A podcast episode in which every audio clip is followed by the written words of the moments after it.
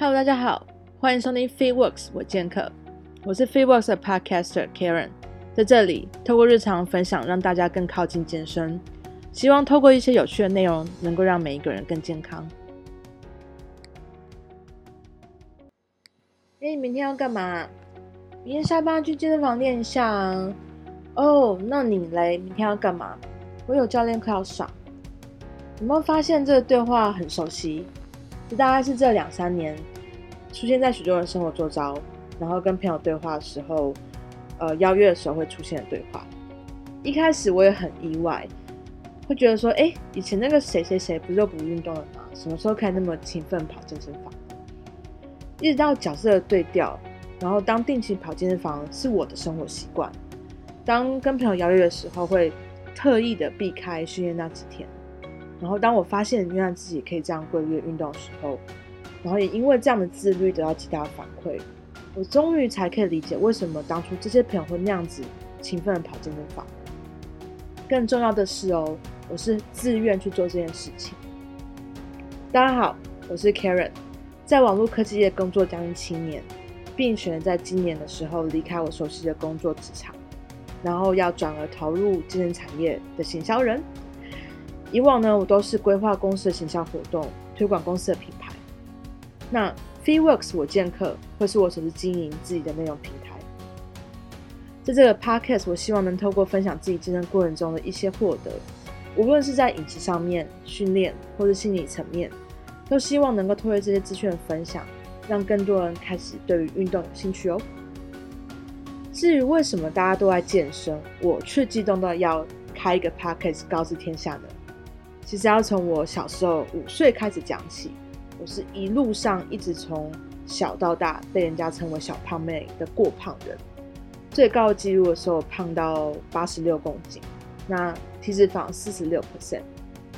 对，没有错，就是意思说我有一半的人是体脂肪。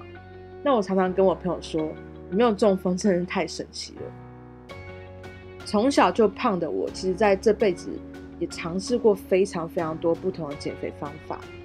例如说靠呃节食啊，或是几年前非常盛行的吃中药埋线，或者吃减肥药等等的一些秘方啊的效果减肥方法。那有一度我在一年内曾经瘦三十公斤，然后也因为靠这样子快速的吃。这些药物去减肥也很容很容易也很快速有一些反效果的产生。那时候真的瘦太快，然后造成内分泌严重失调，然后月经一下来一下不来的，月事非常不正常。那也造成啊反反复复很严重的失眠，然后影响影响到我自己心理层面，有很多自卑或是易怒或是情绪不稳定的方呃一些状况发生。我在停止吃这个减肥药之后，然后我短短的一年内，我又再度的复胖至原本的体重。那我现在回想起来，它真的是一件非常伤钱又伤身的事情。那也跟很多人一样，我在某次机缘底下去了健身房，然后去量 in body，去量我的身体组成，那我就不得不开始面对这么可怕的数据才。体体悟到说，原来我是一个不健康的人，所以在二零一八年的时候开始，我跟着我的教练开始上教练课，开始训练。那到我现在会开始自主训练。那我健这样子健身的资历应该有两年的。那我从原本的八十六公斤瘦到现在六十五公斤，而体脂肪呢从原本的四十六 percent 减到现在三十 percent，肌肉的重量增加了两公斤。那在 In Body 的生理组成的呃分数上面，从原本的五十分提升到七十四分，算是勉勉强强的变成一个正常。那未来呢，我有很长的一段路要走。那我在这两年一路上遇到非常多健身相关产业的专业人士，我才知道说，原来健身产业有比我们想象中的广大非常非常多，有许多专有名词，可能大家从中文字上面都可以看得懂，但是真正它是怎么样的专业，真的无法从字面上去做解释。例如说，运动科学啊，运动医学、运动按摩、运动营养，或是呃心理智商等等层面的专有名词，它到底是怎么样专业，我们实在是无法从字面上面看出来。那我在接触到这些专业人士之后，对于我自己在健身训练上面有另外一个层面的提升。例如说，接触了运动营养师，我才知道说，原来训练跟营养饮食，它是一个非常呃颠覆我以前小时候的一些一些观念。例如说，我以前以往认为说吃一些很健康的食物，比如说嗯蔬菜水果，那或者是说一些我们既定认为它是营养的食物，它其实在你在呃。训练过程当中，对于你的身体会有很大很大不一样的呃变化，所以你需要知道怎么样正确的饮食方式才会造成正确的科学变化，能够替你带到正确的体态，无论是在减脂或者是说增肌方面。那也会因为自己身体的条件不一样，需要透过呃不一样的找到你自己个人比较适合的健身的教练，那。引导出你自己去开发出呃自属于自己专属一套的训练方式，那他才有办法有效跟往你自己想要靠近的目标去做训练。那也是透过呃运动按摩师才知道说怎么样是正确的肌肉放松方法，或者在做伸展的时候，还有在做呃一些姿势上面的调整、动作上面的优化，才不至于你在训练时候造成伤害。又甚至有一度，呃，训练对于我来讲，它是非常有压力的时候。嗯，可能是我的体重停止下降，或是说在训练上面没有太大像以往那么多幅度的成长，那它当它当然会变成一个压力。那我就适度需要去找智商师去做心理建设。我这才体悟到说，原来健身产业上面有非常多不同的。层面方面的一些资源，它会影响到，就是我们每个人在呃，不管是追求健康，或是健身，或是身体各方面的发展上面，会有不同的方向的影响。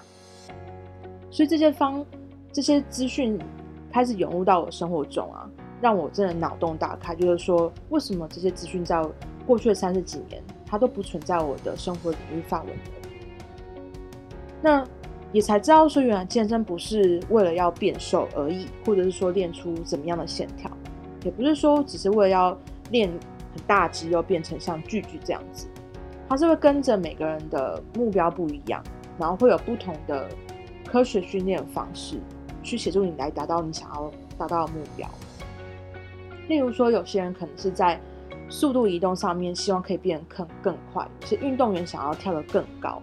或是有些人喜喜欢往，或者希望自己可以往健体健美美学去发展。那有有些人可能为了要去追求大重量去做健力方面训练，或是说在身体上面的一些线条啊，或者曲线上面，希望可以达到怎么样的成就。那也有可能是在身体疼痛方面，希望得到一些改善，可以在日常生活中有更好的生活技能。其实有太多不同的。目标跟面向还有资讯可以参考。大家应该有发现，每年有越来越多人开始健身，有越来越多专业人士加入这个健身产业。那我也希望可以透过这个 podcast，可以把这些资讯，嗯，能够用浅显易懂、有有趣的方式，让更多人可以获得。有许多人，例如我自己个人的爸妈，他们其实都认为健身离他们的生活非常遥远，常常讲。啊，这个健身啊，是你们年轻人身体健康、有这样子的生活、这样的时间才能去做的事情。但其实健身这些事情呢，它就像我们呃生活、吃饭、呼吸一样，非常自然的，应该会在你的生活上面存在。它应该是跟你的生活是息息相关的一件事情。它其实就是我们人呃生下来有这些就是移动的条件，它就应该可以达到的事情。所以，这些健身教练啊、运动营养师、运动按摩师、运动医师，或是心理智商师，其实都是非常紧密的存在我们生活当中，利用他们专业的知识，然后协助我们在呃，不管是生活上面的一些条件，希望可以让我们可以过得更好，或者说在老化之后可以恢复到各方面可以呃不会失能的条件下去协助我们去做健身。所以日后呢，我也会邀请我这些好朋友一起来 podcast 聊天。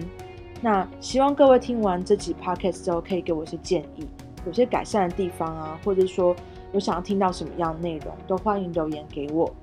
那很感谢大家的收听，我们下次见，拜拜。